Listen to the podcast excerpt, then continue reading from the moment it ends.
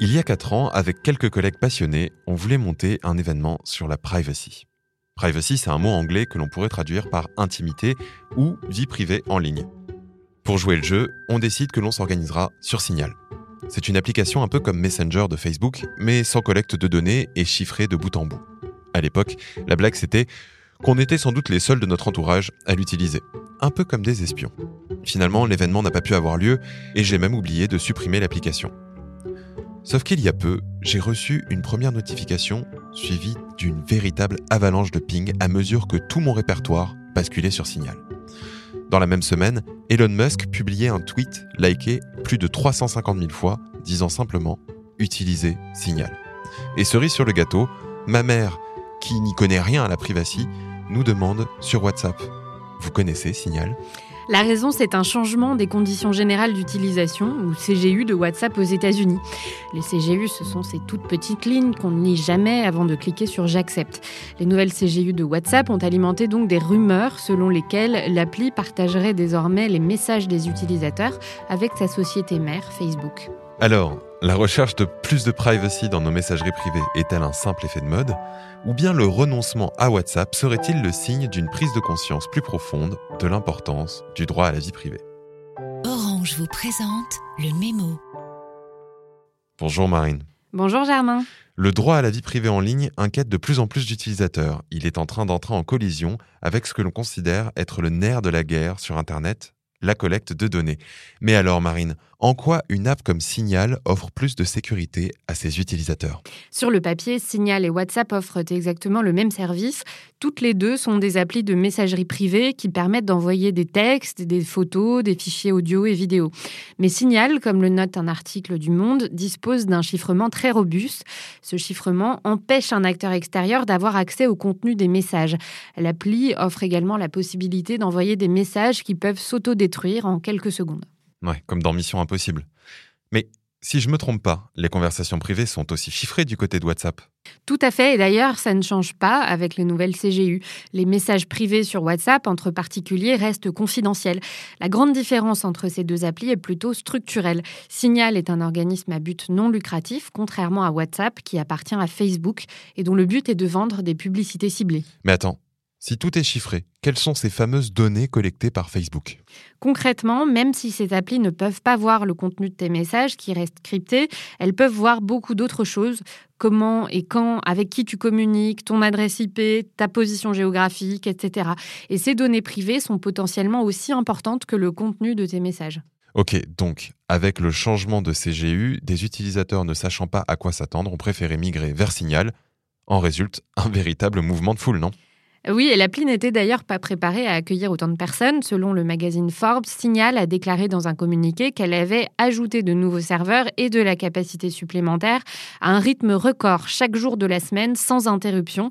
Mais à présent, elle a dépassé ses prévisions, même les plus optimistes. Mais le changement du côté de WhatsApp n'était pourtant pas une surprise.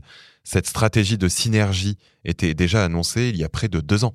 Oui, Facebook a racheté WhatsApp en 2014 pour la somme astronomique de 19 milliards de dollars. Pour comparaison, l'achat d'Instagram, qui s'est fait deux ans plus tôt, a coûté seulement un milliard. L'idée que poursuit Mark Zuckerberg, c'est de fusionner les trois messageries. Et techniquement, ça ne sera pas une mince affaire, comme le note le New York Times. Unifier les infrastructures de WhatsApp, Instagram et Facebook est un défi technique. À L3, ces applications cumulent plus de 2,6 milliards d'utilisateurs. Ouais, la fusion de ces trois géants de messagerie instantanée représente un nombre de données personnelles gigantesque. Oui, c'est quelque chose qui se prépare sur des années, mais le changement des conditions générales de WhatsApp est arrivé pile après l'attaque du Capitole, à un moment où la situation aux États-Unis était très tendue. Il règne toujours d'ailleurs un climat de défiance contre les géants de la tech, notamment Facebook, donc WhatsApp a cristallisé les peurs des utilisateurs autour de leur vie privée. Ce qui est étonnant par contre, c'est que pour les utilisateurs de WhatsApp en Europe, l'évolution des CGU n'aura pas le même impact. Pourquoi donc? C'est grâce au Règlement général sur la protection des données, le RGPD, dont l'Union européenne s'est dotée en 2016.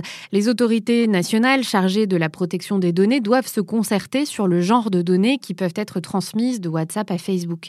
Un des buts, rapporte TechCrunch, un site d'information américain spécialisé dans l'actualité des startups, c'est de clarifier les attentes en termes de transparence auxquelles WhatsApp est tenu d'adhérer. En clair, l'Europe veut obliger Facebook, qui détient WhatsApp, à donner plus d'informations et être plus transparent sur le type de données collectées, mais aussi sur la façon dont ces données seront transmises aux annonceurs et aux publicitaires. Ces lois sont d'ailleurs en train de définir un standard dont d'autres pays se saisiraient bien. Oui, comme l'Inde par exemple. WhatsApp y est largement utilisé avec près d'un demi-milliard d'utilisateurs selon le site News Laundry, un média indépendant indien. Avec les nouvelles CGU, leurs données pourront être collectées s'ils communiquent avec des sociétés privées. News Laundry note que cela donnerait indirectement à Facebook un degré d'accès au contenu des conversations auquel il n'avait pas accès précédemment. Et pour éteindre la polémique, WhatsApp a repoussé de trois mois la mise en place de ces nouvelles CGU qui ne rentrent en vigueur qu'au 15 mai 2021. Le temps de leur permettre de mieux informer et de limiter la fuite d'utilisateurs. Car tu l'as bien compris, Facebook n'a aucun intérêt à faire fuir ses utilisateurs. Oui, d'ailleurs, si vous avez l'habitude d'utiliser WhatsApp pour parler avec votre famille, couper l'app du jour au lendemain peut être compliqué. A priori, WhatsApp a réussi à rassurer en communiquant auprès du marché asiatique où il est largement utilisé. Mais ce début 2021 a montré que le phénomène marque une prise de conscience plus profonde du problème, car comme le souligne un article du média allemand Deutsche Welle, ces nouvelles conditions générales sont probablement le premier pas pour monétiser et faire un retour sur l'investissement incroyable qu'ils ont fait en 2014 lorsque Facebook a acheté WhatsApp. Comme nous le savons tous, les données sont l'or de notre époque. Et en France, D'ailleurs, les pouvoirs publics ont lancé une nouvelle initiative cherchant à rendre plus transparent l'usage des données par les sites et les plateformes. Tout à fait. Le Quai d'Orsay met en place un outil pour mieux suivre l'évolution de ces fameuses CGU. Open Terms Archive est un projet libre et collaboratif dont tout le monde peut se saisir. Le but de la manœuvre, c'est de pouvoir stocker les différentes versions des conditions générales d'utilisation et de permettre, je cite, aux défenseurs des droits des utilisateurs, aux régulateurs et à toute personne intéressée de suivre les évolutions des conditions. C'est pratique parce que j'avoue, les CGU, je ne les lis jamais. Et tu n'es pas le seul. Si tu devais lire les conditions de Microsoft, par exemple, ça te prendrait autant de temps que d'aller voir la pièce Macbeth de Shakespeare. Pour des services comme Spotify, TikTok ou Apple, il faut compter entre 30 et 35 minutes chacun. Mais qui a le temps pour ça? Personne. Et c'est la raison pour laquelle les législateurs européens essayent de définir ce qu'est un consentement éclairé, à savoir à quoi dit-on oui quand on accepte des CGU. Ouais, d'autant qu'en 2020, avec le temps qu'on a passé en ligne, cela devient encore plus important. Oui, comme le note le média en ligne Vox, en quelques mois, la vie entière des gens a basculé en ligne, accélérant par là même une tendance qui aurait mis des années à se mettre en place et qui continuera après la fin de la pandémie, tout en donnant de plus en plus d'informations personnelles à un écosystème Internet à peine régulé. Sarah Morrison, autrice de l'article, pointe la responsabilité qui sera celle des États. Nous aurons peut-être un gouvernement qui reconnaîtra et qui protégera nos droits à la vie privée avant qu'ils disparaissent à tout jamais. Merci beaucoup Marine et merci à vous pour votre écoute. Si cet épisode vous a plu, n'hésitez pas à le partager autour de vous, mais aussi à noter le mémo dans votre application de podcast favorite. Tous les liens qui ont servi à son écriture sont dans la description et je vous dis à la semaine prochaine pour un nouveau numéro du mémo.